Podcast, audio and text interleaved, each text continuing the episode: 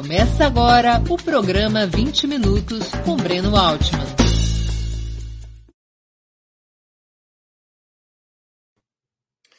Bom dia! Hoje é 21 de junho de 2021.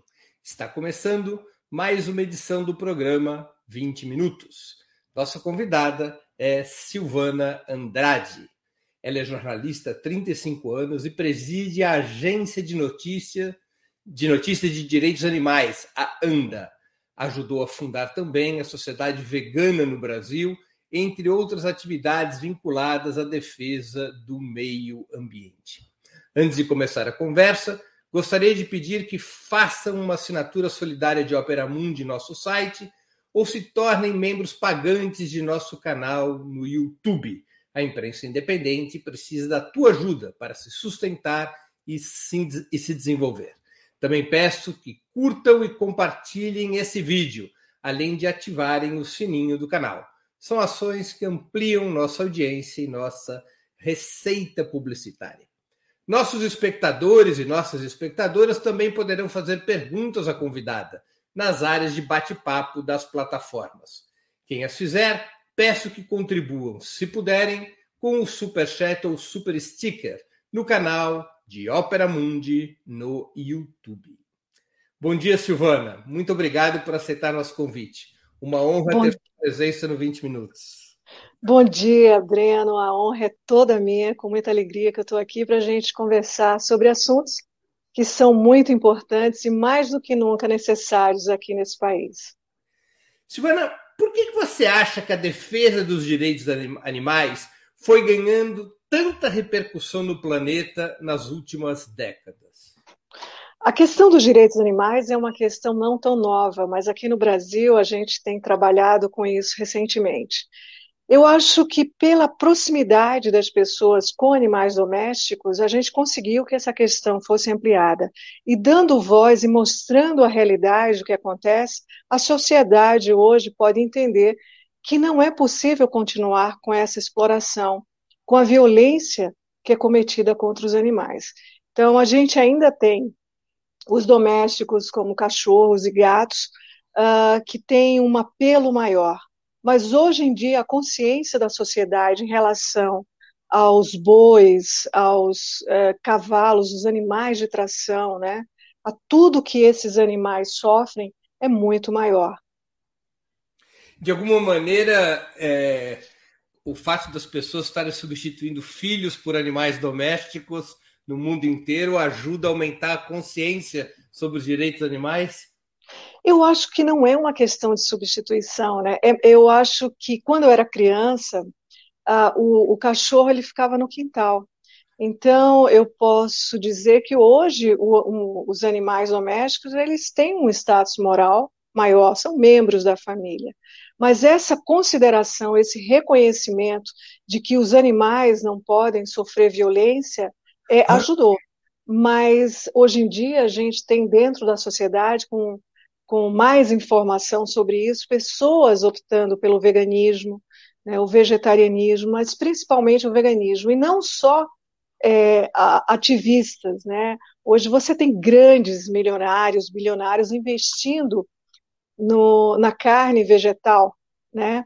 Os leites vegetais. Então, a alimentação vegana, ela está ganhando cada dia mais espaço. E a gente vê empresas que trabalham, cujo core é a exploração, a violência contra os animais, é, lançando produtos veganos também. Então, é um processo que o mundo é, tem, está tendo e cada vez vai aumentar porque para além, eu sou vegana ética, mas existem muitas pessoas preocupadas também com a questão ambiental. Aqui no Brasil, 90% do, do nosso desmatamento vem da agropecuária. Então, não é apenas hoje uma atitude, né, uma, um, um levante ético, político, ético, mas também ambiental. Silvana, o Parlamento Brasileiro aprovou há dois anos um projeto de lei que alterou o estatuto jurídico dos animais, deixando de classificá-los como coisas e passando a considerá-los seres sencientes, isso é, portadores de sensibilidade e consciência. Esse foi apenas um passo adiante ou o Brasil tem uma legislação avançada de proteção aos animais? Olha, toda lei né, em defesa dos direitos, do reconhecimento, porque a gente tem que reconhecer os direitos animais. A gente, é, só ampliando, abrindo um pouco é, seu questionamento, a Constituição do Equador reconhece as florestas como seres sencientes, vamos dizer assim, que são como sujeitos de direito, melhor falando. E, e o Brasil ainda está um pouco atrasado em relação a isso. Tem muita coisa a ser feita. Então, reconhecer que, que os animais são seres sencientes é, é de extrema importância. Mas é preciso se valer disso em todas as leis. Então, hoje a gente tem, mas ainda é muito restrito algumas espécies.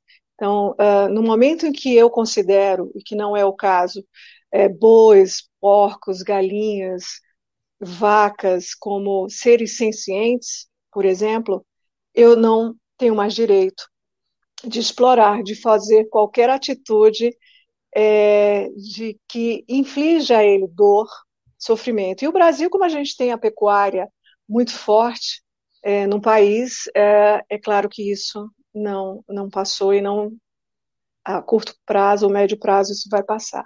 Então, os, os animais são seres sencientes, não apenas porque conseguimos uma lei, mas também em 2007 Uh, o Philip Lowe, ele junto com uma equipe dos maiores neurocientistas do mundo, na presença do Stephen Hawking, é, publicou, divulgou a Carta de Cambridge, que, uh, assim, eu acho que foram 13 cientistas, onde eles atestam a ciência de todos os animais, né? não só de mamíferos, mas também de aves, é, o povo de moluscos, de peixes.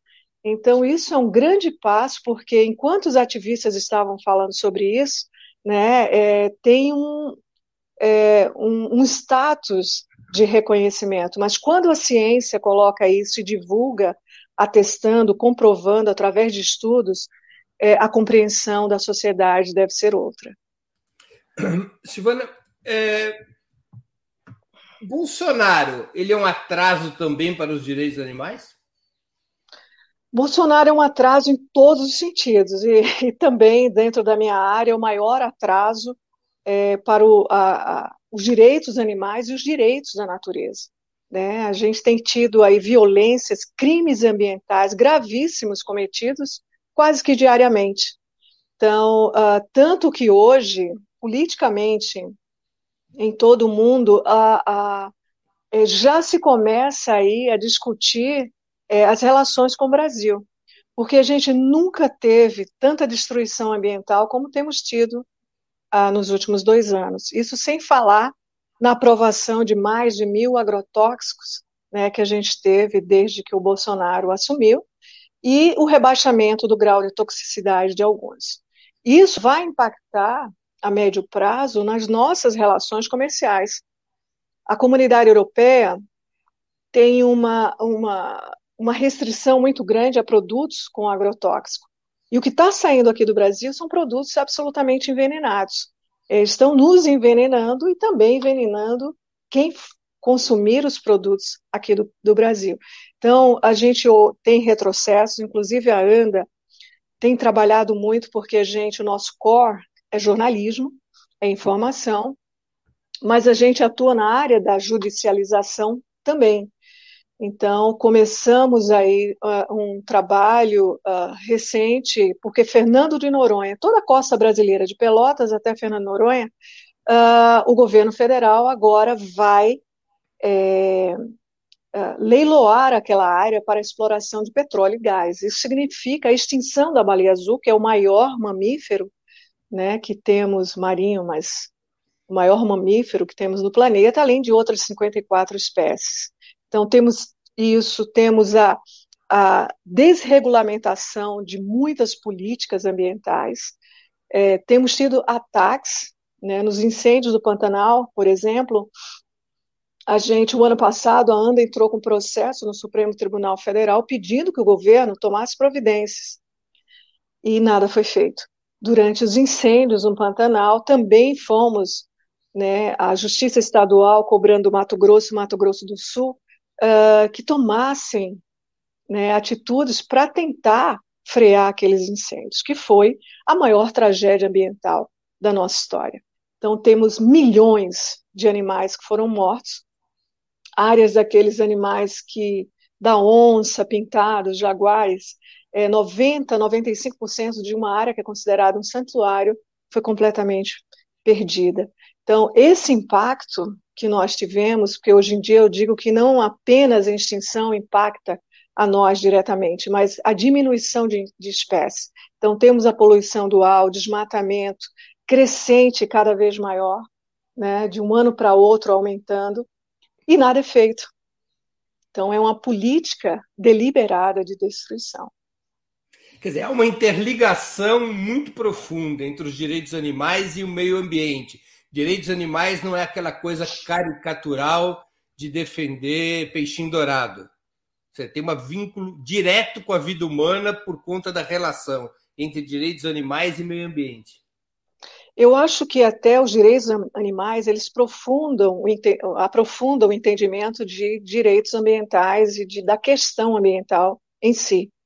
Eu lembro sempre que aquela carta do chefe Seattle, né, você deve conhecer muito bem, do século XIX, quando ele foi questionado se poderiam passar é, uma linha férrea pela reserva, ele responde, no final, é, depois daquela coisa linda, poética, em relação ao respeito aos animais e a todo o ambiente, ele diz: onde está a águia? Desapareceu. Onde estão as florestas? Desapareceram. É o fim da vida e o início da sobrevivência. E é isso que a gente tem vivido. Então, reconhecer é como defender o planeta e não defender a humanidade. Então, quando a gente defende os ecossistemas, existem todas as espécies que, que lá habitam. Então, a grande questão da, dos direitos animais é o aprofundamento sobre isso. A floresta ela existe tem seus habitantes, desde o micro, né, dos microbiomas até os macro. E é preciso reconhecer. E quando há essa, é, essa desarmonia provocada sempre por nós humanos, o impacto é muito grande. Então, esses incêndios no Pantanal, eles vão impactar na vida humana. Algumas cidades e no entorno do Pantanal, próximo das áreas que foram criminosamente incendiadas, vão sofrer também. Naquele momento, durante os incêndios, algumas cidades chegaram a umidade de 8%. Isso inviabiliza a vida. Olha os problemas que a gente tem de saúde por conta disso. Então, não é possível que uh, termos o principal mandatário uh, fechando os olhos a isso. E algumas vezes né, até apoiando. Então, o ministro Ricardo Salles também, quando posa com madeiras que né, a gente sabe de toda a história aí, uh, de contrabando. Então, é, ou, ou quando tenta é, desregulamentar legislações e, é, e medidas protetivas em relação a restingas aqui no país é, para interesses de alguns setores. Então, temos vivido um retrocesso muito grande, é, com inclusive o áudio dele, vamos passar a aproveitar e passar a boiada, é bem essa política. E quando eles dizem alguma coisa que não. Uh, uh, ah, não, vamos cuidar do meio ambiente, eu, eu não acredito. Agora, por exemplo, para conter os incêndios na Amazônia, estão mandando militares que nada entendem, que sequer sabem reconhecer uma árvore de uma outra. O que é que a gente vai cortar, o que é que não vai cortar, o que é que pode não pode. Então, houve um desmonte dessas operações feitas pelo ICMBio, Instituto Chico Mendes, é, o, o IBAMA, e estão colocando militares. Então, ao mesmo tempo em que o governo federal retira 50 milhões de orçamento é, desses três institutos, 60 milhões, se eu não me engano, é, 60 milhões, é, dos três institutos, ele dá 50 milhões para policiais fazerem é, suas operações para conter é, o desmatamento na Amazônia. E isso tem se mostrado nos últimos dois anos que não tem funcionado, porque o desmatamento só aumenta. Então, nenhuma postura do governo indica qualquer interesse de preservação, muito pelo contrário. Silvana, é, nós falamos do Bolsonaro, agora tem a pergunta de uma espectadora nossa que está falando do outro lado, da esquerda. Isabel Heitor pergunta: na sua opinião, como a esquerda brasileira, sobretudo a orgânica, partidos e movimentos, encaram a pauta da defesa dos animais? Olha, eu acho que começou a mudar um pouco agora, mas isso muito recentemente. Ontem, inclusive, o PT é, inaugurou o seu setor, né, os direitos animais, é, dentro do partido. Mas isso é de hoje, porque infelizmente ainda não era uma pauta da esquerda. Então, é preciso entender que é, a, a, questão ambiental, a questão dos animais, ela é uma questão central hoje em dia, porque a gente não vai ter economia. E a gente viu agora com a pandemia uh, que uh, a economia está de joelhos, que a medicina está de joelhos, que a sociedade está de joelhos, se a gente não tiver consciência. Em outubro do ano passado, no final de outubro, é, o painel de biodiversidade da ONU publicou um novo relatório, é, mostrando que o mundo, o planeta, tinha entrado na era das pandemias. Então, a Covid é a primeira e a mais uh, e a menos letal e menos extensa. Então, isso quer dizer que as próximas serão piores. Qualidade de vida humana está se degradando por conta da falta de consciência é, o desmatamento, o desrespeito aos direitos animais e da natureza, e com isso não se pensa também no novo direito, que é o direito é, das futuras gerações. Então, é preciso, e no final do painel, a conclusão é: parem de desmatar, evitem o consumo de carne. Eu digo, parem de consumir carne. Então, não vai haver futuro se não houver uma consciência em relação a todos que aqui habitam. Não é mais sobre dinheiro. Então, a gente viveu durante muito tempo. E mesmo para dar condições às populações humanas em vulnerabilidade, eu tenho que pensar e proteger o meio ambiente. Porque a gente não tem. Então, é, hoje, as reservas indígenas estão sendo invadidas, é, as florestas estão se tornando é, espaço e campo para mineradores. Só que quando você desequilibra, você destrói o meio ambiente, o impacto é das populações mais próximas. Mas isso vai nos atingir, já está nos atingindo aqui no Sudeste. Então, as mudanças climáticas estão no mundo inteiro. É preciso ter consciência, parar de consumir carne e parar de desmatar. Silvana, os pobres e os ricos estão, sob a lógica legal e também moral, obrigados a tratar os animais com os mesmos cuidados, tanto os pobres quanto os ricos. Mas como é que isso é possível com veterinários e rações tão caros, entre outros serviços e produtos? A profunda desigualdade social brasileira se manifesta também nos direitos animais? Se manifesta nos direitos animais e se manifesta também no terceiro setor é, que é uma coisa que eu tenho sempre dito e vou também ampliar nossa conversa aqui. É, infelizmente, poucas ONGs recebem quase todos os recursos, porque elas têm mais espaço para marketing.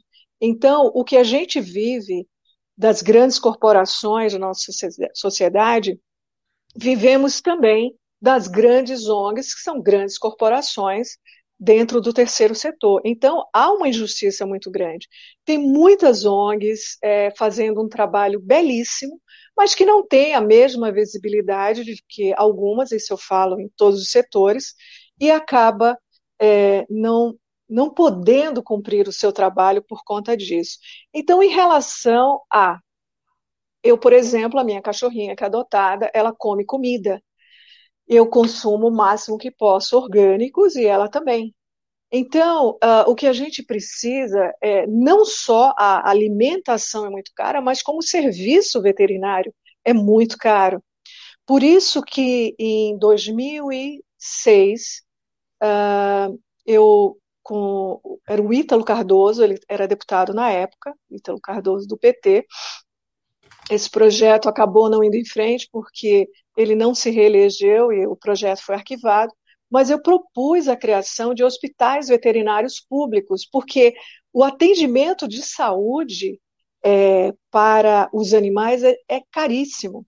E isso vai, eu disse, é uma questão de cidadania, né? Porque quando você tem animal, e independente se você é um morador é, de uma região mais pobre da cidade, ou se você vive num lugar mais rico, ou se você tem mais ou menos dinheiro, ah, e você não consegue dar um atendimento né, às pessoas, aos animais, isso também é tirar a cidadania.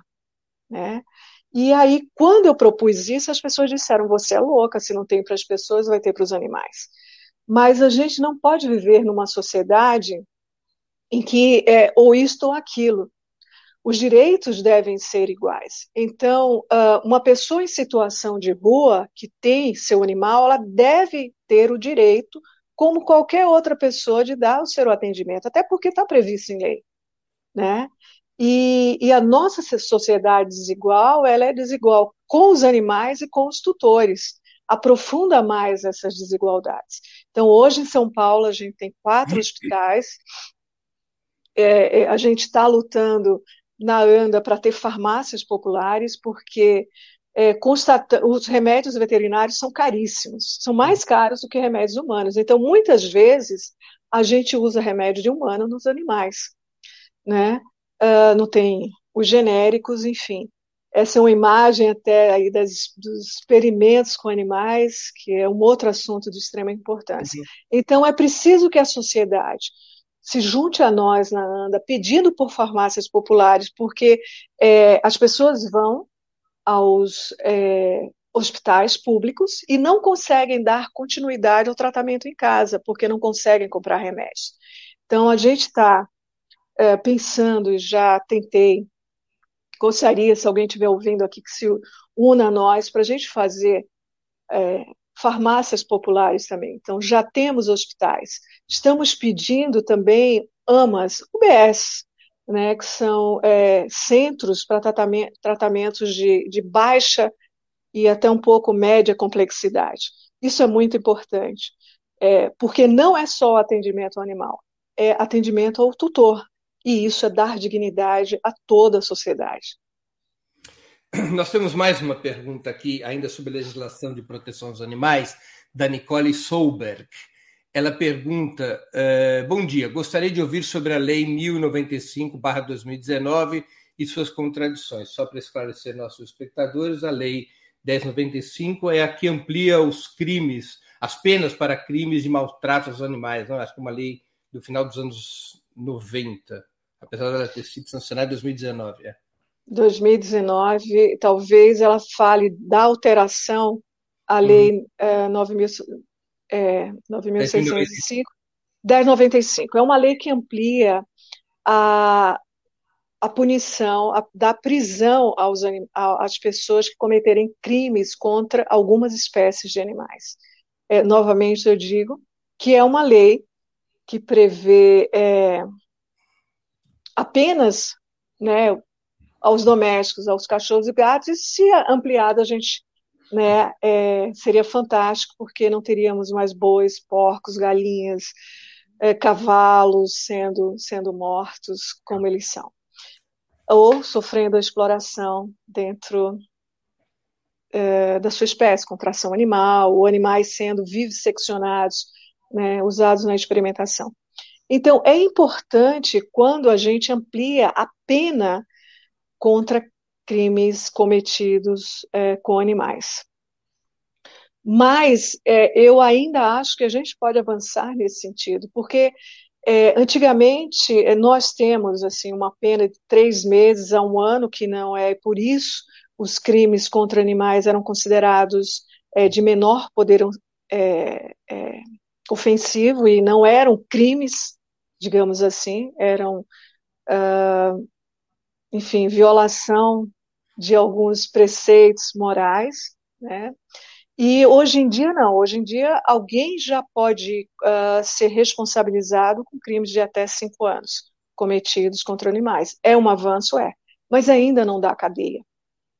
Então é preciso colocar na cadeia. O que a gente ouve de avanço para além dessa lei a ANDA uh, noticiou em primeira mão o caso Dalva, que para nós é a maior serial killer de cães e gatos do mundo. A gente estima que ela matou 10 mil animais, 30 mil animais, desculpa, em 10 anos. Então, ela conseguiu, a, a, o Ministério Público de São Paulo houve todo um trabalho de investigação, porque isso é muito importante na punição, como você investiga. E a Dalva, ela pegou 18 anos e meio. Foi, a primeira sentença foi 16, depois foi ampliado para 18 anos e meio. Então, por quê? Porque ela foi julgada por, individualmente por cada animal assassinado. Então, com esta lei e apurando, tendo uma boa apuração, uh, se tiver outros animais, então a gente consegue penas maiores. Isso é muito bom.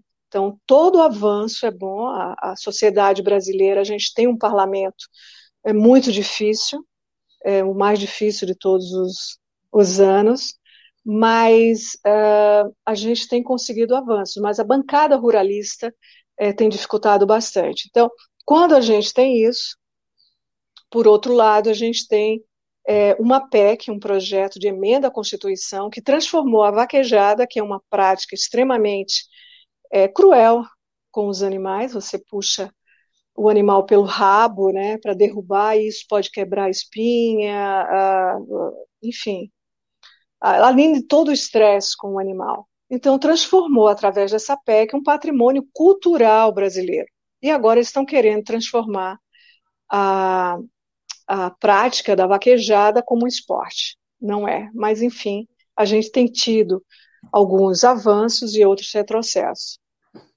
Uh, com relação a isso, volto a dizer só para ela, é, é, bom, não atende a todos os animais, mas no que atende, ok.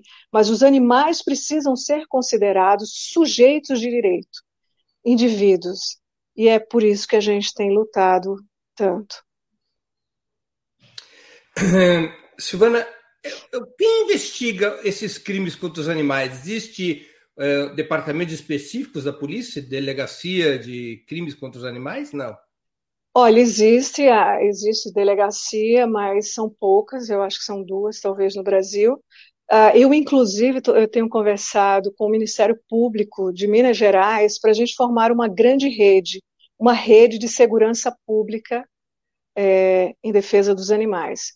Porque isso tem que envolver vários atores da nossa sociedade. Um crime contra um animal, ele não é diferente de um crime cometido contra uma pessoa. Né? Isso é só na, na moral e na ética de cada um. Mas a violência é a mesma. E o que a gente precisa punir Breno, é a violência, independente de quem a cometeu e contra quem essa violência foi cometida. Né? Então, quando a sociedade prestar atenção no foco, que é a violência, a gente vai conseguir é, é, punir de uma forma mais justa. Mas antes da punição, a gente precisa também trabalhar com a educação à sociedade. Então, um crime contra um animal, ele tem uma investigação diferenciada não é a mesma coisa que se faz com humanos. Então, eu preciso ter um veterinário, um perito veterinário legal, porque ele vai entender é, como aquele animal foi morto. Então, a perícia disso é muito importante. Eu preciso ter, e a sociedade precisa reconhecer cada vez mais, os advogados animalistas. É uma área do direito muito bonita que vem crescendo bastante. E isso faz também com que a sociedade é, eleve, se eleve moralmente, né, e do ponto de vista ético. Então, as polícias precisam estar preparadas para isso. E o exemplo, um bom exemplo disso é, foi o caso da Dalva, porque houve um trabalho de perícia, houve é, uma, uma autópsia, uma necrópsia feita é, pelo doutor Paulo, esqueci, mas da USP, é, fantástico, ele, e foi por conta do trabalho, do que ele achou, que ela teve uma pena de 18 anos e meio, né? Porque ela, ela tinha requintes de crueldade. Ela retirava do coração, ela dava injeção no coração dos animais e retirava todo o sangue deles. Não é só matar. Ela, ela tem, um, ela é uma psicopata, né? Cada um ela fez isso. E aí, com isso, a gente vai conseguindo é, penas é, maiores, porque é um, um, perigo para a sociedade uma pessoa que faz isso. O FBI, na década de 70, fez um largo estudo provando que 90% dos serial killers começaram com animais. Então, é preciso prestar atenção nas maldades cometidas, né? A criança, a gente vê, ah, tadinha, ela não, não entende. Mas a partir dali, se não é preciso prestar atenção porque eles, 90% deles, é, cometeram crimes é, já numa fase de ainda na infância, na adolescência com animais. Então, quando eu tenho uma OAB, que aqui em São Paulo nós temos a Comissão de Direitos Animais, eu tenho uma polícia formada para isso. Então, a polícia militar, a polícia civil, a guarda civil é treinada para isso. É, eu tenho uh, peritos veterinários legais, veterinários com condições de, de, na cena do crime, né, já dar seu laudo e depois é, uh, nas necrópsias ou mesmo na, no, no, exame de corpo de delito, é, identificar esses animais, porque os maus tratos eles se apresentam de diversas formas, né? uh, temos a lei protegendo, mas muitas vezes o animal está tá bem alimentado, mas ele sofre abusos emocionais. Então, tudo isso é preciso se observar e uma pessoa que não tem treinamento não consegue. Então, se você, se a gente atua junto com a Polícia Civil, o Ministério Público, Polícia Militar, é, a Guarda Civil, advogados, é, veterinários, especialistas, eu consigo coibir e punindo de alguma forma também, Breno, a gente coíbe a violência, porque sem punição, é, aqui no Brasil, infelizmente, as pessoas não respeitam as leis, né? É, a semana passada eu estava falando com uma advogada, ela disse e lembrou que é bem isso. As pessoas dizem essa lei não vai pegar, né? Aqui no Brasil é assim, ah, essa lei não vai pegar. Gente, é uma lei. Então é por isso que o Brasil a gente vive dessa forma. Então, uh, eu acho que tem coisas para serem feitas que não requerem é, recursos, né? É, todo mundo trabalhando dentro da sua área, a gente vai também juri, é, judicialmente, juridicamente, educando a sociedade para o respeito aos animais. Agora, o, por, o, que, você tá, o que você propõe, a ANDA propõe, do ponto de vista de programa mínimo de políticas públicas, seria, na prática, ter, vamos chamar assim, um SUS veterinário, além de uma rede de farmácias populares e uma polícia treinada para aplicar a lei de proteção aos animais. Esse seria o programa mínimo. Exatamente, exatamente. Se eu tenho é, toda essa rede de segurança treinada para isso, é, é fantástico. A gente vai diminuir aí os crimes contra os animais. E do ponto de vista de saúde também, porque não é só apenas para atender os animais, mas também para as pessoas em, é, em situação de vulnerabilidade. Porque é, eu, quando não dou esse direito aos tutores né, mais pobres de dar um atendimento digno, correto aos seus animais, eu estou tirando a cidadania deles. Eu estou colocando eles ainda mais numa situação de párea. Então, não, é preciso que todos, todas as pessoas que queiram cuidar bem, tenham acesso à saúde. É, e acesso também com alimentação. É, eu sei que é mais trabalhoso, o mundo moderno industrializou, então essas comidas processadas é, facilitaram a nossa vida, mas é possível sim a gente, eu apesar de toda a loucura que eu vivo, né, eu, das, de manhã, das cinco da manhã à, à meia-noite, é, eu consigo fazer um alimento é, para minha cachorrinha. Claro que eu não tenho muitos. Então, é preciso pedir que algumas, ah, ah, enfim, empresas também tenham uma prática né, de baixar os preços, de, de dar acesso para quem precisa né, de ração. Então, vamos ver como é isso. Então, estão precisando de impostos, como é que isso vai ser repassado, à indústria de ração. E todos terem acesso, porque não há justificativa para não se alimentar bem um animal. né? É, de, tirar isso das pessoas. Hoje em dia a gente voltou a uma situação de pobreza muito grande no país, de pessoas. Então, é, nem as pessoas comem, nem, nem os animais dela. É, a gente tem uma série de políticas. Na época que o Boulos foi candidato à, à prefeitura aqui de São Paulo, a gente apresentou um documento com 10 páginas, é, pedindo a criação de uma secretaria uma secretaria que iria atuar em rede pensando em todas essas questões, inclusive no momento em que é preciso humanizar uh, algumas uh, pessoas que estão em área, ocupando áreas por falta de moradia, elas são retiradas, é preciso que elas sejam é, retiradas de forma digna com seus animais. E nos, em, relação à Secretaria da Habitação, pensar também que essas pessoas têm animais e elas precisam morar com eles. Né? Já, a gente já recebeu é, pedidos de ajuda de pessoas que estavam sendo transferidas para a, é, conjuntos habitacionais onde eles não podiam levar seus animais. Então, como que é isso? Né? Ah, você vai mudar, mas seus, como você falou lá no início, seus filhos não. Então, muitas pessoas estavam se recusando a ir para espaços um pouco melhores, porque ainda não são os dignos, né? E uh, mas não poderiam levar seus animais. Então, é todo um pensamento da sociedade que precisa se mudar. É, são políticas de trânsito, políticas habitacionais, é, em todas as áreas. Tem uma pergunta é, de uma outra espectadora, que até contribuiu com o Superchat, quero agradecer, que é da Paula Menicone, a pergunta. Existe direito animal desvinculado da luta contra o capitalismo? Olha, eu acho que é, é os direitos precisam, são iguais. Né? Então, se hoje estão é, a gente faz contra o capitalismo, o que quer que seja, é, a vinculação depende do cenário. Então, temos né, é, grupos de direita fora do Brasil que defendem os direitos ambientais e os direitos animais. Né?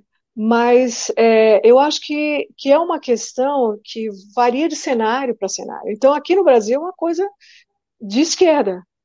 É, a gente ainda está nesse momento. Então, se você está no Canadá, o Canadá vive uma social-democracia. Se você está na Europa, é outro cenário. Então, aqui a contundência é nos dar uma esquerda pela vulnerabilidade que, que vivemos aqui. Porque os direitos aqui não são reconhecidos. Então, mas os direitos precisam ser entendidos é, no todo, e eu sempre digo, todos os direitos são um só. Então, a coisa de separar o direito é, humano do direito animal, os dois têm que andarem é, em conjunto. Agora, eu vou sempre defender os direitos animais, porque os direitos humanos é, é acabam, por exemplo, uh, vou dar aqui uma coisa que foi uma história minha e que foi um, um grande problema. Acabam, de alguma forma, invadindo os direitos animais, porque é, os animais são a última borda da nossa sociedade de compreensão moral. Então, quando mulheres, é, e eu sou uma mulher, eu posso falar com autoridade, defende os direitos é, com o nome feminismo e, ao mesmo tempo, exploram fêmeas de outras espécies, eu disse que elas não tinham direito de se autodenominarem feministas, elas são mulheristas. Né? Porque se eu sou feminista, eu não vou explorar a galinha de nenhuma forma, nem a vaca, nenhuma, nem a cabra, nenhuma fêmea de qualquer espécie. Eu tenho que fazer parte dessa luta mais ampla, porque somos todas fêmeas. Eu sou uma fêmea humana, a galinha é uma fêmea não humana. Então, uh, eu acho que aqui no Brasil, é, os direitos dos animais é a compreensão, porque temos uma de, de esquerda, porque temos uma direita que, enfim, tem destruído. Então, eu acho um contrassenso é, apoiar o governo atual, que destrói, que mata as espécies, que está investindo na pecuária, e defender é, os animais. Uh, existe o ecossocialismo, existe o ecoanimalismo socialista, é, existe as eco-animalistas uh, é, feministas também. Então, uh, são várias compreensões. Mas aqui no Brasil, a questão eu acho que é muito ligada. Breno, me corrija aí o que, é que você acha, muito ligada à esquerda. De acordo, de acordo. É, Silvana, a crescente importância dos animais nas sociedades modernas tem fortalecido a crítica contra a alimentação baseada em proteína animal, também revisada por razões de saúde e meio ambiente. A mais frontal dessas correntes é o veganismo. Você, que é uma vegana confessa e pública, poderia explicar o que, que defende esse pensamento, o que, que defende o pensamento vegano? Eu sou vegana há, com muito orgulho há 16 anos e meio. E eu acho que o veganismo é, até me ajuda nessa, nesse trabalho há 13 anos é, direto, sem sábado, domingo, feriado, enfim, eu não sei o que é isso, me dá energia para isso. Ah, é, nós, Breno, assim como os direitos humanos, nós temos os direitos animais. E a gente é, sabe que o não reconhecimento aos direitos animais se chama especismo, assim como racismo, sexismo, é, coisas desse gênero. Os animais como nós, eles têm o direito a viver. Eles não estão aqui para nos servir, para servir de exploração. Ah, sempre argumentam que nós humanos estamos no topo dessa cadeia mas se a gente está acima, a gente tem ainda mais responsabilidade em cuidar. E é o que menos temos feito. E é por isso que estamos respondendo, começamos agora a responder tão diretamente. Então, uh, a gente sabe que a própria ONU divulgou isso: 70% das doenças modernas vêm dos animais, né? de alguma forma, seja no consumo, seja através da diminuição da espécie seja através do desmatamento. Você desmata. A, eu tomei a vacina de febre amarela em 2007, quando trabalhava em Brasília, porque é uma região ali endêmica. Se você vai para a Amazônia, você tem que tomar. Hoje em dia, não. Hoje em dia está aqui na cidade de São Paulo. Uh, então, uh, o veganismo ele defende o direito que todas as espécies têm de existirem por elas mesmas, como nós. Né? É, a nossa, não é porque nós falamos e temos uma capacidade de raciocínio diferente de uma águia que isso me dá o direito de matá-la. Né? Porque eu não posso voar como a águia. Então, a visão antropocêntrica declara essas coisas.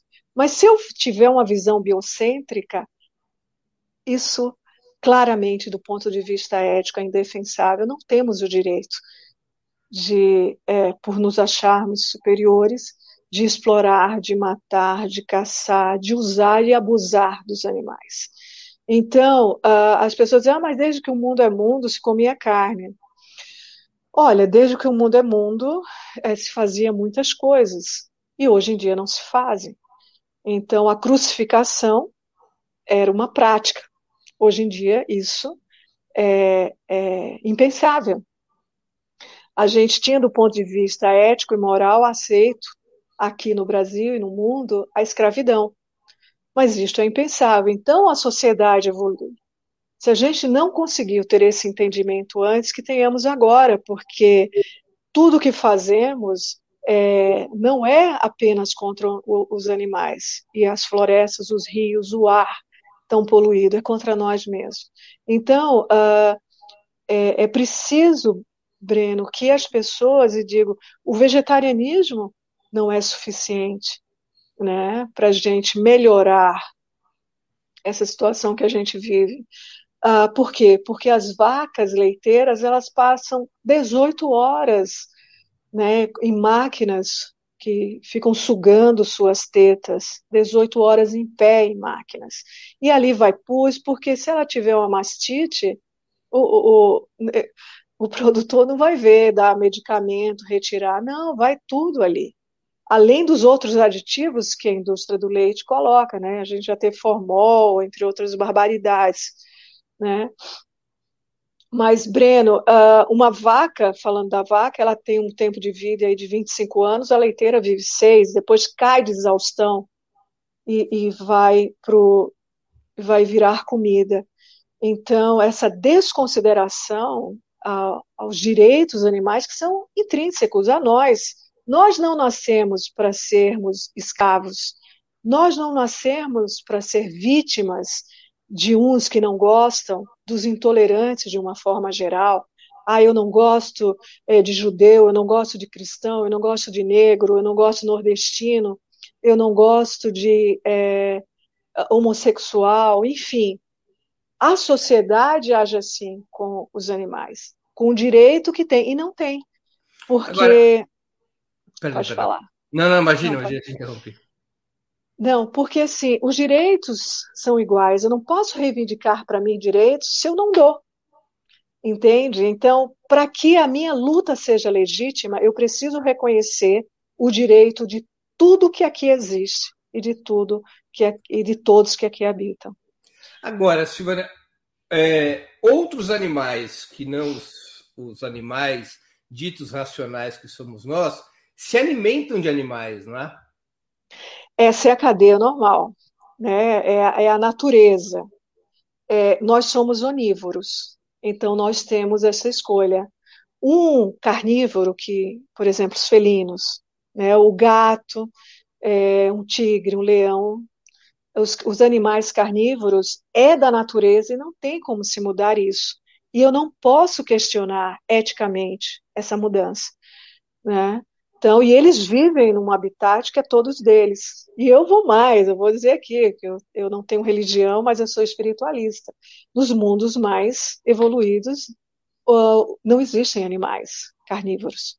Né? Tudo a gente está aqui porque é como a gente vive. Existem alguns tigres vegetarianos que precisam ser muito bem cuidados, porque um animal carnívoro, se não comer carne, eles morrem. Um gato ele morre em dois meses se ele não consumir é, a carne, a taurina, por Aqui exemplo. No Brasil, os gaúchos se identificam como animais carnívoros. Como, mas não são, né? Eles são onívoros. Então, a nossa espécie é onívora. E aí, os animais herbívoros, se comer carne, morre. O carnívoro, se não comer, morre. Então, por isso que a gente teve o mal da vaca louca porque eh, nas rações daquelas vacas foram colocados os restos de animais. E aí desenvolveu esse problema neurológico, mal da vaca louca, que mata. Então é preciso entender a natureza. O leão come porque ele não, ele tem que comer. E eu não consigo mudar essa natureza. Os, os, aliás, a gente se alimenta de animais herbívoros, né? Dos que não comem carne. É a vaca, né? É o porco, enfim. Agora, e aí... É, normalmente as políticas de proibição de consumo não dão certo. A lei seca não deu certo com álcool, a lei das drogas não dá certo com as drogas. Teria que haver uma lei para poder, digamos, que essa visão vegana se estabeleça na sociedade. Teria que ser proibida a produção de proteína animal? Não, mas a própria produção está nos matando. Se houver consciência da sociedade, as pessoas, mais daqui a uns anos, Breno, elas não vão ter escolha. O mundo será vegano. O mundo por insustentabilidade. Então, então não, não, não podemos ser uma lei. A gente não pode obrigar uma pessoa a seguir uma determinada religião, né? É, os, os, estados totalitários podem fazer isso, mas não é. A gente tem que fazer essa transição por consciência. Até que a consciência, inclusive, ela vai nos. Uh, é, é, como é que eu posso dizer? É, nos dar mais autoridade para as coisas. Né? Então, uh, se eu tenho 90% do desmatamento aqui no país, provocado pela agropecuária, eu tenho que pensar nisso. Se eu quero acabar com o desmatamento, eu não posso fazer parte dele. Então, eu vou ter que mudar algumas coisas. Nós, veganos, não somos apenas é, veganos por uma dieta, a gente é por uma filosofia, um estilo de vida. Então, a gente não abre a gente não consome muitas coisas, a gente não participa de muitas coisas. E isso não nos faz falta. Então, há 15 anos, por exemplo, se eu ia a um hotel, eu não, é, que as pessoas iam ao hotel, aí trocava de lençol todo dia. Eu disse, mas eu não faço isso na minha casa. Né? Então, usar o canudinho, que virou uma lei a propósito, né? Uh, mas é uma questão de consciência. Então, que mundo você quer para você e para as suas futuras, né, as suas gerações, novas gerações próprias? Né? Porque quem é, age dessa forma, sem consciência hoje, está condenando as crianças e quem está nascendo. A gente já viveu boa parte da vida. Então, não é uma lei. Não vai ser uma lei, mas vai ser através da informação. As pessoas tomando consciência, diga, ah, mas eu gosto de carne. Hoje em dia, a indústria, então, você tem empresas aí que, que vivem né, da matança de animais com produtos então, para quem ainda precisa disso, há produtos substitutivos. Então, hoje em dia, não existe mais uma argumentação uh, que é, para as pessoas, ah, eu não consigo. Outro dia eu fui falar com uma pessoa de um organismo é, internacional e ela falou: ah, o veganismo é caro, é, e, e, aí a nutrição, é de um desconhecimento, alguém que trabalha com alimentação com programas de combate à fome, falar sobre isso. Então, o que a gente precisa, eu com a idade que eu tenho, e eu trabalho, quem convive comigo mais de perto sabe que é de segunda a segunda-feira, né? É, eu consigo ter toda a energia e os nutrientes. Eu fiz meus exames e estão todos ótimos. E por incrível que pareça, o meu colesterol estava 210, mas é coisa de família, porque eu não, eu não consumo uh, produtos de origem animal há muitos anos, há 16 anos e meio. Então, Breno, é, é consciência, mais do que lei. A gente não transforma a sociedade, principalmente a brasileira, que as leis não pegam, né? É, pelas leis, é pela consciência, pela informação. Então, ser vegano hoje é uma questão de saúde, é, no meu caso, primeiramente por ética, o respeito aos animais, depois a questão ambiental, a questão de saúde, a questão nutricional. A comida vegana é uma comida saborosa, é, saudável e consumindo sempre orgânicos, né? É, e pre prestando atenção. Não dá para fazer uma mudança de uma alimentação vegana, é, onívora para uma vegana e continuar consumindo besteiras. A linguiça vegana, a mortadela vegana. Não, é preciso também ter essa consciência alimentar em relação à nossa saúde. E com isso, eu acho que o mundo, o mundo já está mudando, né? Os investimentos. Deixa eu te fazer algumas perguntas de advogado do diabo. Tá. Trabalhos científicos importantes ao longo dos tempos identificam na proteína animal a chave biológica para o desenvolvimento dos seres humanos, incluindo a evolução do cérebro. O veganismo não poderia representar perigosas consequências futuras? Olha, se assim fosse, é, essa é uma das maiores falácias, eu vou te falar, as pesquisas, existem pesquisas falando bem do Bolsonaro, pesquisas falando mal do Bolsonaro, e a gente sabe que as pesquisas são manipuladas e elas existem também para atender interesse.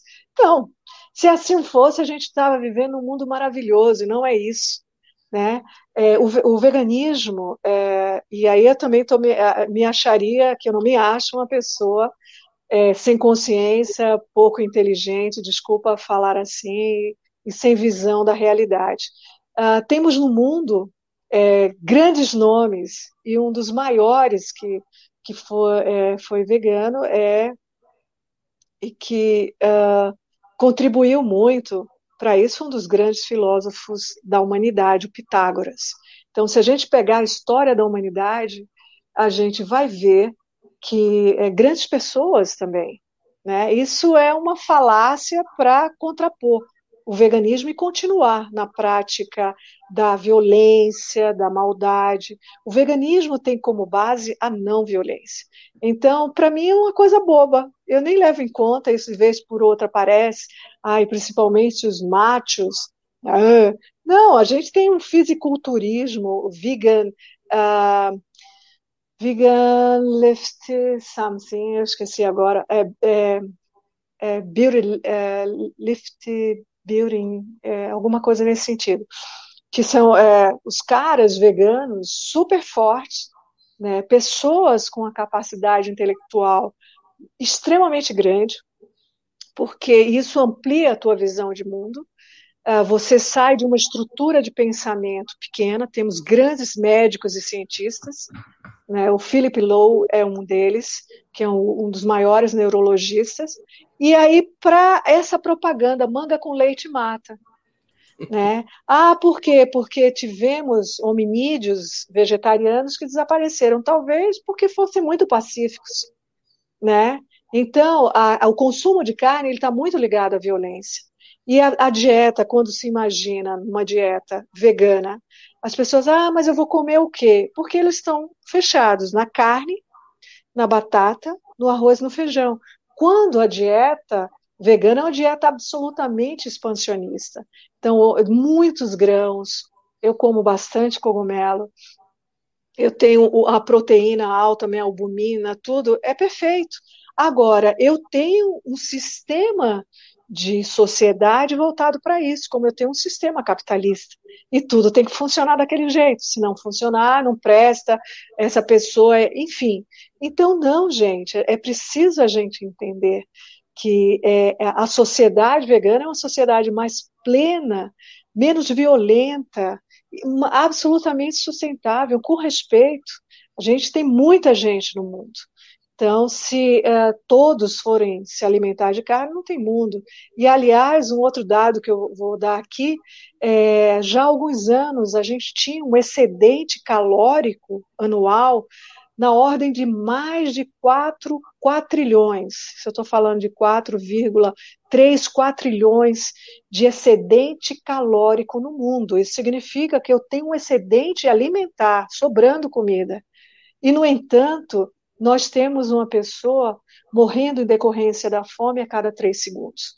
Por que, que essa conta não bate? Eu tenho tanto alimento e, e, as pessoas morrem de fome. Porque, em média, o que é produzido de grãos no mundo é para alimentar animais que serão consumidos por alguns. Por exemplo, a soja. A, a soja, 90, 90, 95% da soja produzida no Brasil é para alimentar os animais. E também ir para alimentar animais é, em outros países, que serão consumidos por alguns. Nós temos no Brasil uma pecuária extensiva, que ocupa uma área de, de plantação gigantesca. Né? Então, assim, o consumo de carne também é, provoca fome e a sede.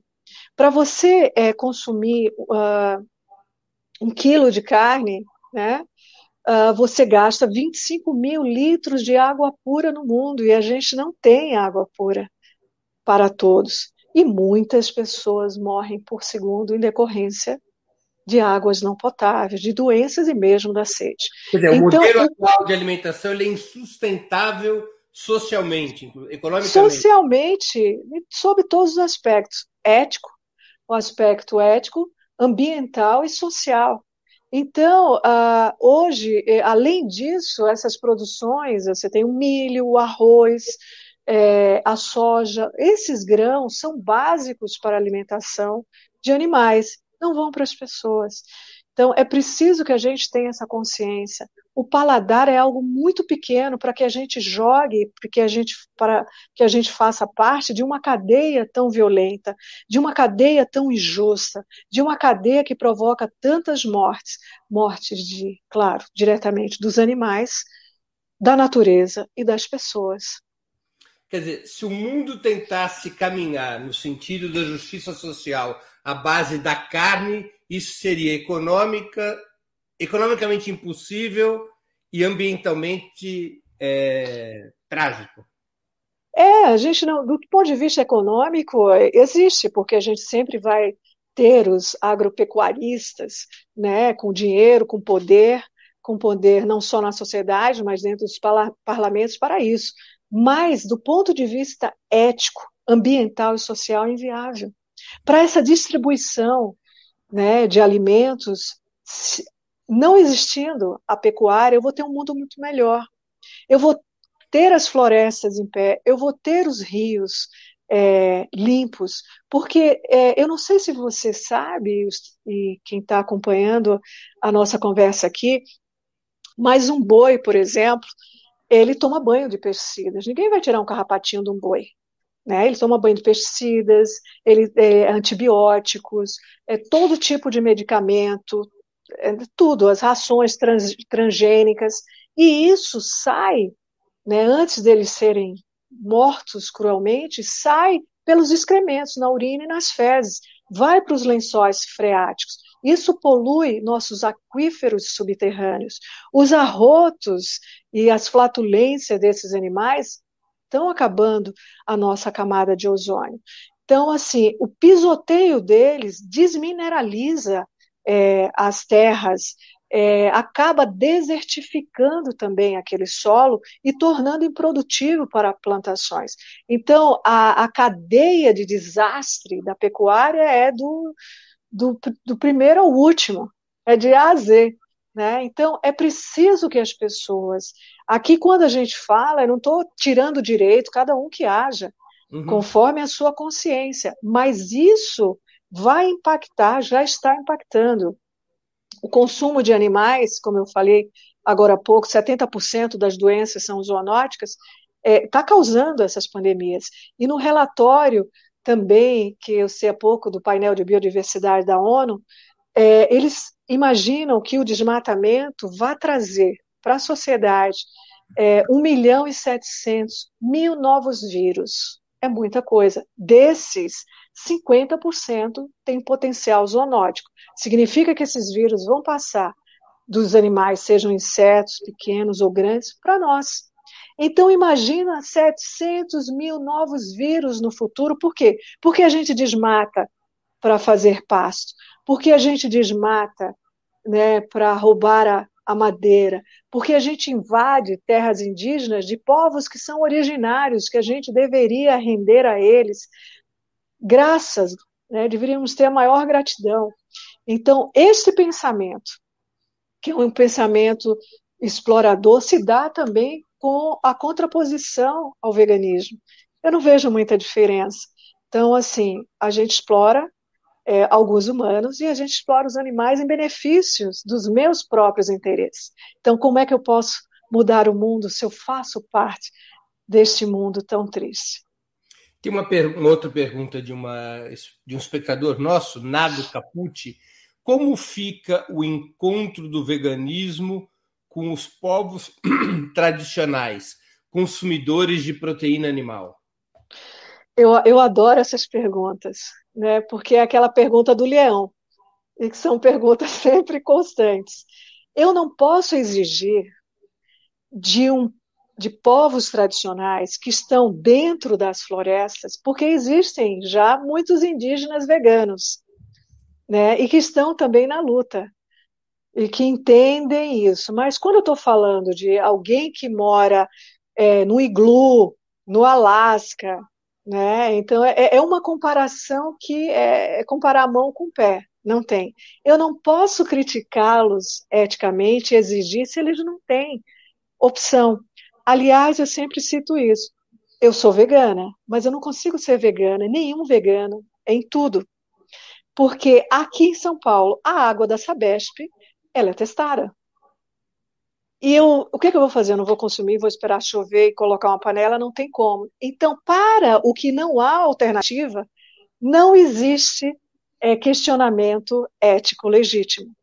Então, não posso comparar eu não posso comparar nós com a cadeia dos animais carnívoros, nem nós com um aborígene na Austrália, que está numa situação sem escolha. Né?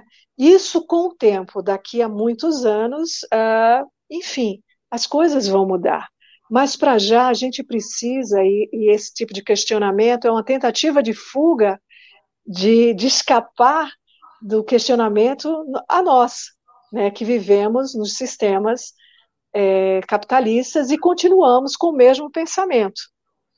Então tá, eu vou manter a minha, é, Breno, como eu posso dizer, o meu sistema. Eu vou justificar e eles justificam também. Né? Então é preciso a gente pensar de forma biocêntrica, pensar em todas as espécies. Sou sim contrária ao aprisionamento de pássaros em gaiolas, porque eles têm todo o céu, o ar para viverem.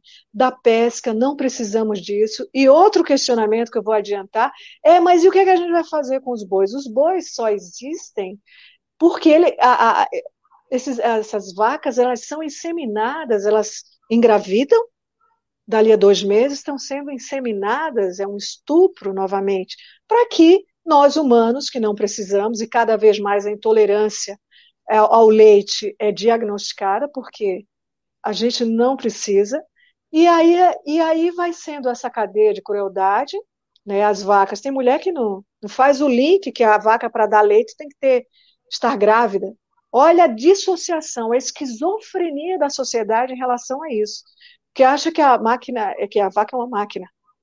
Como nós, a gente precisa engravidar, aí tem o leite, o bezerro é apartado no segundo dia, o, o baby beef é uma das carnes mais moralmente inaceitável, é amoral, porque é com dois dias ele é apartado da mãe, ele fica preso no lugar para não criar músculo e é anêmico, né, para a carne ficar branquinha. Então, como que uma sociedade quer ser feliz, viver em paz, fazendo parte dessa cadeia tão grande de crueldade. Então, nós precisamos estender as nossas compreensões morais até o fim dessa, que eu digo, que são os animais, que, que é toda a natureza, que tem tantos direitos e absolutamente legítimos como nós.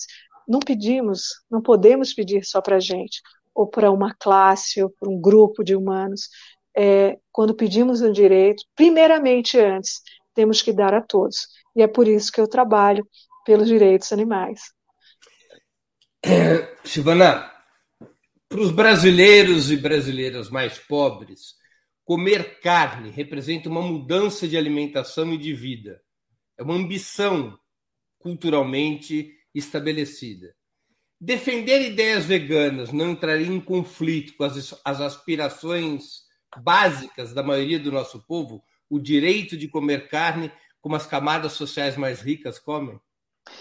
Não, de forma alguma, porque senão eu vou estar incutindo nessas pessoas que não têm necessidade é, que tenham Apple, porque que comprem e façam parte de uma cadeia de consumo para atender os interesses capitalistas. E é isso que a gente tem que quebrar.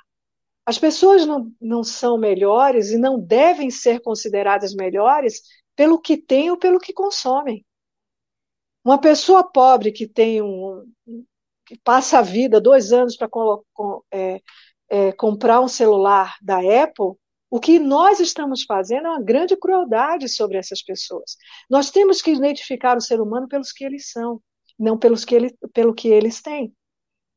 Então, com a carne é a mesma coisa. Ah, não, é pobre, agora tem que comer carne. Não.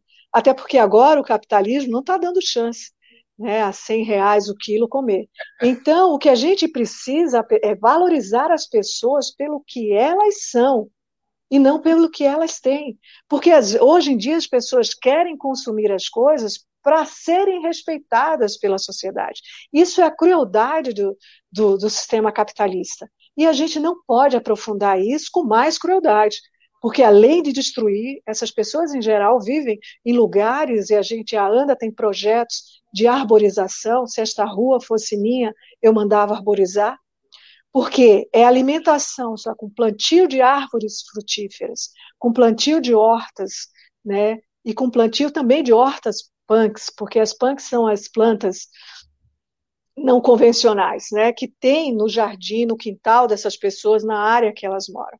Então é a desconstrução, permanecer com o pensamento carnívoro é apoiar a agropecuária, a pecuária, o sistema capitalista, tudo que está aí. E colocar, subjugar as pessoas, diferenciando elas pelo que elas têm e não pelo que elas são. Esse é o nosso sistema. Então, o veganismo também é um posicionamento político. Existe o veganismo de boutique, claro que vai existir com produtos industrializados. A gente tem que sair dos produtos superprocessados para cozinhar mais em casa.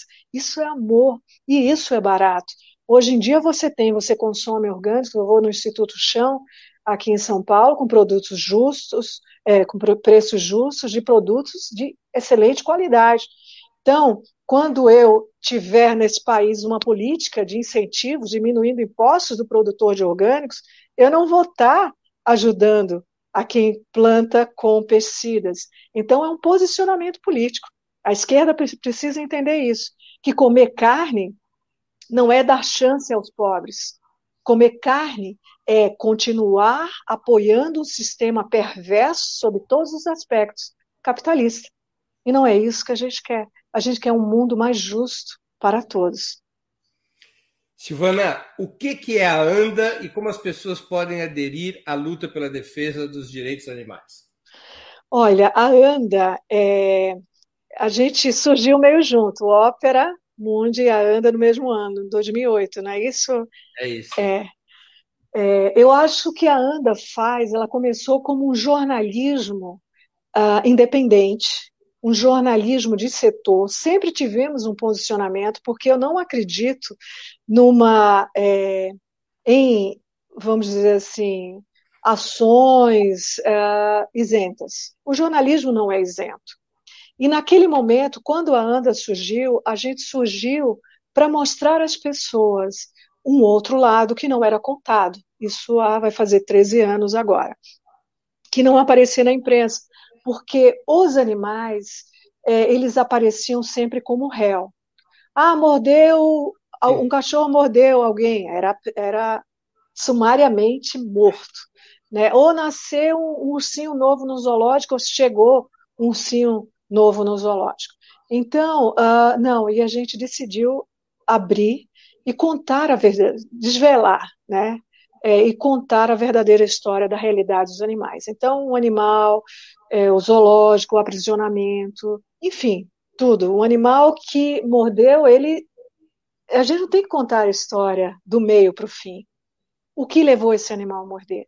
Então, provavelmente um tutor violento, a fome, etc., fez com que ele reagisse dessa forma. O abandono. O abandono. Aliás, um, um, um cão abandonado ou um gato, eles sobrevivem, 90% deles, um ano nas ruas porque morrem de frio, de fome, de maus tratos, de violência e de problemas de saúde. Então, isso também é um crime. Né? E aí a ANDA surgiu para trazer para a sociedade é, mais informações, né? responder aos questionamentos e mostrar essa realidade que até então ninguém via, achava era uma coisa naturalizada, como para muitos ainda é. A gente precisa é, é, mostrar isso, mas foi chegando um momento que a gente chegou a ter 60 colunistas, e quando chegaram as mídias sociais, a, a, gente começou naturalmente a atuar e fazer jornalismo de ação. O que significa isso? A gente fala do fato e a gente vai aos tribunais. Então, uh, o exemplo clássico que eu dou é a questão do Pantanal, que é um exemplo recente do ano passado. A ANDA agiu de que forma? A gente noticiou desesperadamente o que estava acontecendo no Pantanal, mas a gente fez processos, né? Isso é o cachorro, cachorro ou meu? Não, é, é, a minha. Então a gente entrou com processos, três processos, inclusive no Supremo Tribunal. A gente enviou uma pessoa com o recurso que a gente tinha para apagar os incêndios e ajudar nos resgates. Eu fiz uma série de lives internacionais chamando a atenção para o que estava acontecendo no Brasil. Então, é um jornalismo de ação, não é apenas noticiar. E isso não nos tira a credibilidade, isso nos dá mais trabalho, mas mostra é, que o jornalismo é um pós-jornalismo, digamos assim, é, sai dessa caixinha. Ah, o jornalista não pode, tem que ser isento. Não, não existe isenção no momento em que tem uma figura humana. Isso não existe, isso é uma falácia. Então, nós temos um posicionamento, por causa do nosso posicionamento, em 2018, quando a gente começou, durante a campanha do Bolsonaro, a denunciar o que viria a ser né, a, a política em relação aos agrotóxicos, é, começamos a sofrer uma série de ataques, ataques nas mídias sociais, é, ataques também de ameaças, e fomos hackeados algumas vezes. Né? Então, uh, a gente falou que existia um projeto de lei que ia desregulamentar né, a, a, questão dos orgânicos, e a gente se posicionou. Esse projeto, ainda bem que não passou. Mas no momento eu recebi telefonemas, ameaças. É, meses depois eu fui acuada, depois que eu estava voltando de uma palestra em Campinas. Eu voltava pela é, Bandeirantes e uh, dois, uma moto e um carro, né, me, eles me acuaram, a moto passou pela direita, eu estava do lado do guardrail, a moto me ultrapassou, aí eu diminuí, quando eu diminui a velocidade, um carro branco que eu não pude identificar uh, ficou do meu lado, eu achei muito estranho, eu estava com outro jornalista, falei, nossa, Maurício, que estranho isso, reduzi minha velocidade, eles reduziram. Então, fomos, estávamos sofrendo 15 milhões de ataques mensais. Eu falei com a Cloudflare, que é uma empresa dos Estados Unidos, eles constataram e nos deram um firewall gratuitamente, né? Porque o que o que a gente tinha gratuito não não estava contendo esses ataques. E cada vez que atacam, é claro, eu dizia, continuamos trabalhando o site fora do ar e a gente continuava na redação, produzindo. Quando a gente voltar, a gente sobe tudo. Perdemos conteúdos históricos, infelizmente, mas é isso. E eu denunciei na época tudo isso porque em 2018 isso era uma afronta à democracia que já se, se desenhava. Isso era uma afronta à liberdade de imprensa. Isso era, era uma afronta e uma bandeira muito clara é, de não aceitar é, as propostas que não estavam na agenda né, dos grupos. Então, sofremos muito isso. O site da ANDA subiu agora. Uh, é um site novo, a gente ainda tem coisas para fazer, mas trabalhamos, trabalhamos com resistência. Né? E, enfim, e é isso. E a gente tem feito lives, a gente fez um grande evento pelo Dia Mundial é, do Meio Ambiente, em 5 de junho. A gente fez um evento grande com a participação do Caetano Veloso, da Xuxa, é, de grandes, do Glenn Greenwald, de grandes nomes do Brasil, inclusive a petição ainda está, porque a gente enviou uma carta à presidência dos Estados Unidos, ao Biden, ao secretário-geral da ONU e à presidência é, da Comissão Europeia e também a presidência rotativa aqui do Mercosul, né, denunciando, e ali a gente colocou todas as lutas, né, o que está acontecendo, o desmonte ambiental no Brasil. Isso nos custa muito. A ANDA precisa, a gente nunca fez campanhas assim, mas com você também faz um jornalismo independente, a gente tem várias atuações. Eu, a gente tinha uma ambulância, tem essa ambulância, é, UTI de atendimento gratuito, mas eu estou vendendo porque a gente não tem recursos e precisamos manter outras coisas. São vários projetos, projetos de lei, a gente atua com advocacy no parlamento também, em todos os níveis do parlamento municipal, estadual e federal. Tem um projeto de lei que eu espero que o Dória coloque em votação, até a Fabiana de Holanda, uma grande jornalista, é, participou disso, é, desenhou todo esse projeto uh, uma sugestão que é o, o, o bom prato vegano, né, é, para que as pessoas em situação de vulnerabilidade tenham uma alimentação vegana aqui no estado de São Paulo, possa escolher entre o bom prato onívoro, mas também o vegano. Então, a gente tem uma vereadora de Florianópolis, a Priscila, apresentou uh, com nossa sugestão o Se esta rua fosse minha, eu mandava arborizar, que é um projeto de arborização, que isso vai trazer para não só limpar mais o ar, principalmente nessas épocas de, de vírus, de epidemia, mas trazer pássaros, aves, alimentar, né, criar, aumentar a população de aves, mas também alimentar as pessoas ou, ou deixar a cidade mais bonita. Então, a nossa atuação é uma atuação em várias frentes.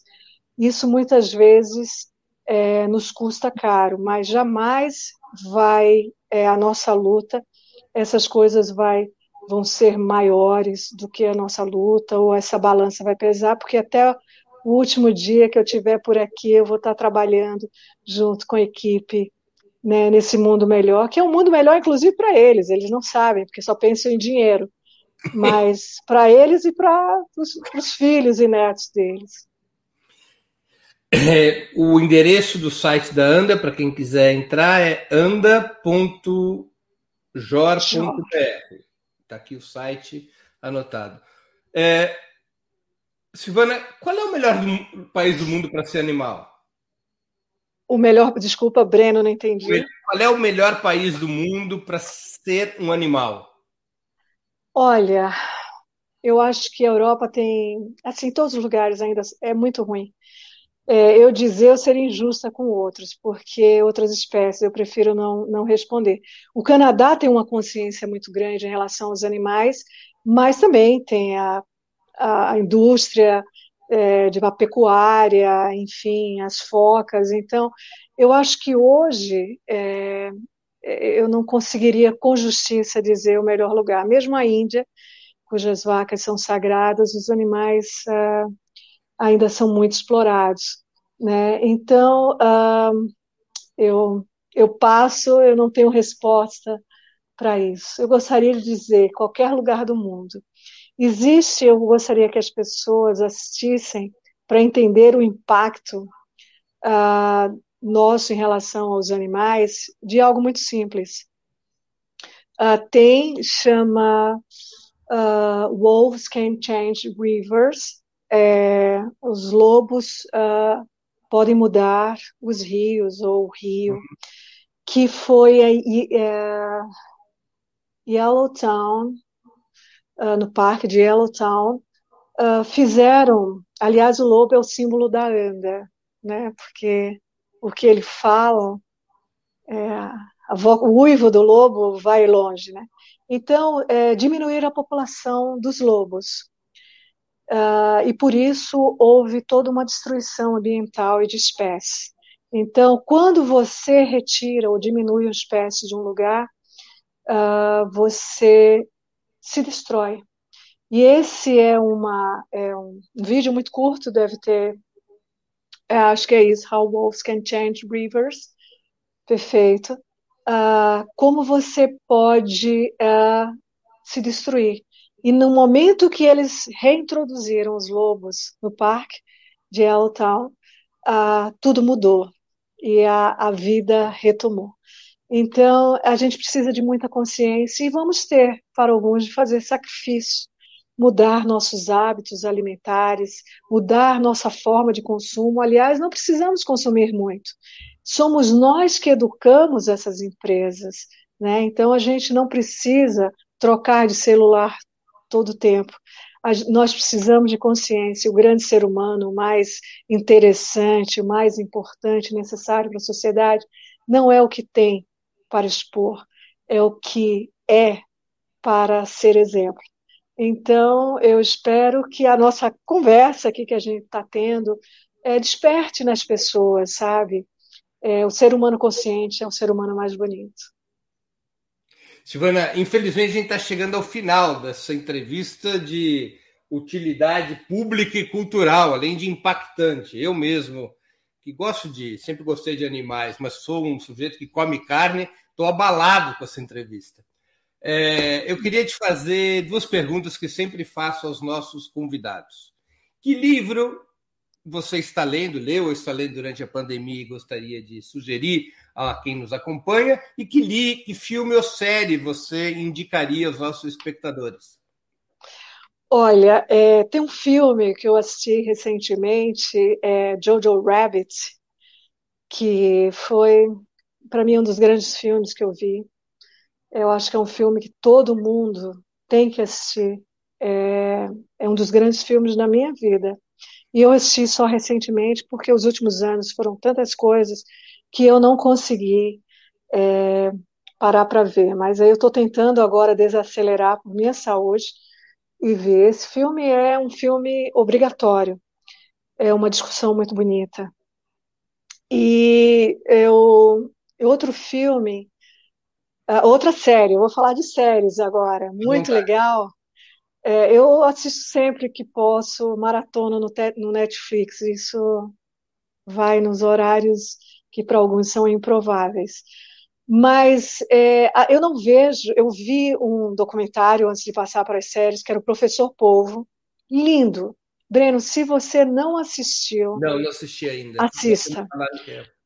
O, porque assim, eu eu vivo, eu sou ativista full-time por causa de uma cachorrinha que eu ganhei, a Nina, que eu ganhei no dia do meu aniversário dos anos 2000, 19 de fevereiro de 2000, e ela mudou a minha vida inteiramente. Foi ela que me fez No dia seguinte que ela chegou aqui em casa, eu pensei, meu Deus, eu amo tanto essa bolinha de pelo e os outros. E eu comecei a me tornar vegetariana 24 horas depois que a Nina é, eu ganhei de presente e ela é, foi como uma epifania, me tornou em quem eu sou, o que eu faço. Então, uh, eu, o, o, professor Povo causou isso né, num, numa pessoa. É, assista, e você vai entender o quanto um povo pode mudar toda a vida de alguém, toda a história de vida de alguém. E mas aí eu vou para lugares onde não tem nada de animal porque eu preciso descansar, eu quero relaxar e, e os animais são meu dia a dia, o planeta é meu dia a dia. Então eu fui para séries que alguns podem ser é, consideradas bombas, mas que aliviaram a mente. Então, uma série bem água com açúcar, Emily em Paris. Genial, eu também assisti. Né? Você tem aí, por outro lado, o Gambito da Rainha, é, tá aí Emily em Paris, o Gambito da Rainha, que é muito legal, né? Uh, eu assisti também série de ação. Aí eu fui para Cobra Kai. Você fala, Silvana, você ah, trabalha com isso? Não. Nós somos Mas, a geração do Karate Kid. Exatamente. E é muito legal, estou esperando. Uh, uma série dramática. Né, agora. É, tem nova temporada. Uma outra série que eu gostei muito, que é uma série de época, estou esperando a Bridgerton, né? É uma série que vale a pena uh, assistir. Teve é uma série uh, que bom aí vocês têm tudo. É muito, muito legal, muito boa. Que livro? É... Ah, desculpa, você já está na série, perdão. É, e tem uma outra série que é muito bonita, infelizmente ela foi interrompida, é, série dramática, Annie with E, e teve uma que eu assisti, que é Casa delas Flores, eu não, eu não colocava fé e acabei me apaixonando uh, pelas personagens, ser uma coisa muito kitsch, uh, que lembra algo de Almodóvar e as interpretações maravilhosas. É, mas livros, eu tô... Tem um livro que eu vou citar aqui, que eu li há muitos anos, mas é aquele livro chamado de cabeceira e que eu pego sempre, que chama Paula. Uh, eu gosto muito, gostava mais, né? Depois eu acho que ela perdeu um pouco a pegada, mas da Isabel Allende. Uhum. E Paula é uma história uh, autobiográfica, que é a história da filha dela, e que quando eu li na época, eu, me, eu é, é, eu li e eu não conseguia ler mais nenhum. Eu não sei se você tem isso, Breno. Você tem um livro é tão bom que você lê outros. É, é, é uma relação, você se apaixona e tem um luto. Às vezes eu leio rápido, né? Lia mais hoje em dia nem Bate tanto. tristeza quando acaba o livro. Quando acaba. E aí você às vezes segura porque você não quer terminar. E aí eu já não consigo emendar um livro em outro. Então eu tenho um interregno aí, um tempo que é para né, digerir. Paulo é o livro que ela escreveu logo depois da Casa dos Espíritos, né? Da, um... É, exatamente. É e ela, ela, lança sempre, se eu não me engano, dia 3 ou 4 de janeiro, talvez seja 4 de janeiro, uhum. um livro novo. Ela começa, não que ela lance, ela começa a escrever nesse dia. E aí a filha dela estava com um problema de saúde e, e ela, acho que era porfiria, esse aí. E ela ela começa a escrever no hospital que a filha dela está muito doente. Então ela vai contando as histórias da família e você se sente um membro da família. É, é muito é muito tocante. Eu a, a encontrei, acabei encontrando. A gente tá, eu estava trabalhando em Salvador, estava no mesmo hotel. Deixei um bilhete para ela. Não tive assim a felicidade de, de conversar com ela, mas foi um livro que tocou não só a mim, mas a todo mundo. E no final, é, ela lançou um livro Cartas a Paula, que foram os leitores que escreveram, porque a gente se sente membro da família. Então foi o livro que mais me mergulhou, né? E por isso eu precisei de alguns meses para começar a ler. Eu não conseguia, eu pegava um livro, não é Paula, não é Paula. É.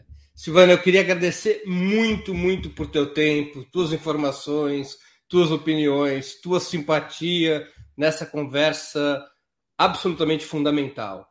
É, obrigado pela oportunidade que você deu aos nossos espectadores e a mim mesmo. Ah, sou eu quem agradeço essa oportunidade de estar aqui conversando com vocês, a gente desmistificar e entender o veganismo, sabe, como uma bandeira também de luta contra o capitalismo, viver de uma forma mais pacífica, é, com a responsabilidade, assumindo a responsabilidade que a gente tem em cuidar, em cuidar de tudo e de todos que aqui existem.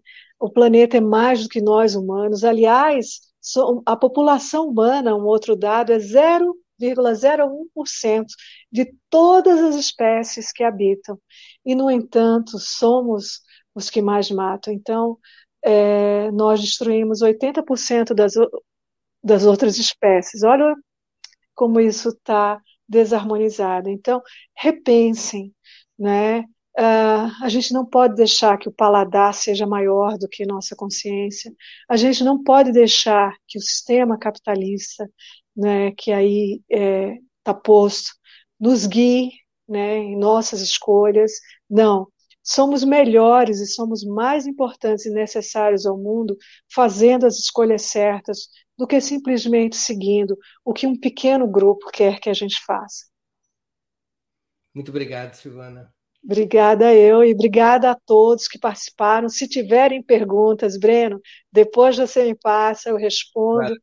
Para cada uma das pessoas. Muito grata pela oportunidade. Gratidão mesmo. E estou aqui, adorei participar. Tá bem. Eu que agradeço mais uma vez. Encerramos assim mais uma edição do programa 20 Minutos. Nossa convidada foi Silvana Andrade, presidente e fundadora da Agência de Notícias pelos Direitos Animais. Voltaremos a nos ver amanhã, terça-feira, dia 22 de junho, às 11 horas, com mais uma edição do programa 20 Minutos História. O tema: Como a Globo virou um império. Eu vou contar como o maior monopólio de comunicação do país conseguiu ter tanta influência sobre corações e mentes. De um jornal regional nos anos 50, como era o Globo, até o polvo midiático dos dias atuais, quem foram os aliados da Globo e como ela conseguiu construir este império. Até lá, obrigado pela audiência e um grande abraço. Para assistir novamente esse programa e a outras edições dos programas 20 Minutos, se inscreva no canal do Opera Mundi no YouTube. Curta e compartilhe nossos vídeos, deixe seus comentários. O jornalismo de Opera Mundi é mantido com o seu apoio. Faça uma assinatura solidária em www.operamundi.com.br. Com um pequeno valor mensal, você nos ajuda no desenvolvimento de um jornalismo independente e de qualidade. Obrigado pela audiência e até a próxima.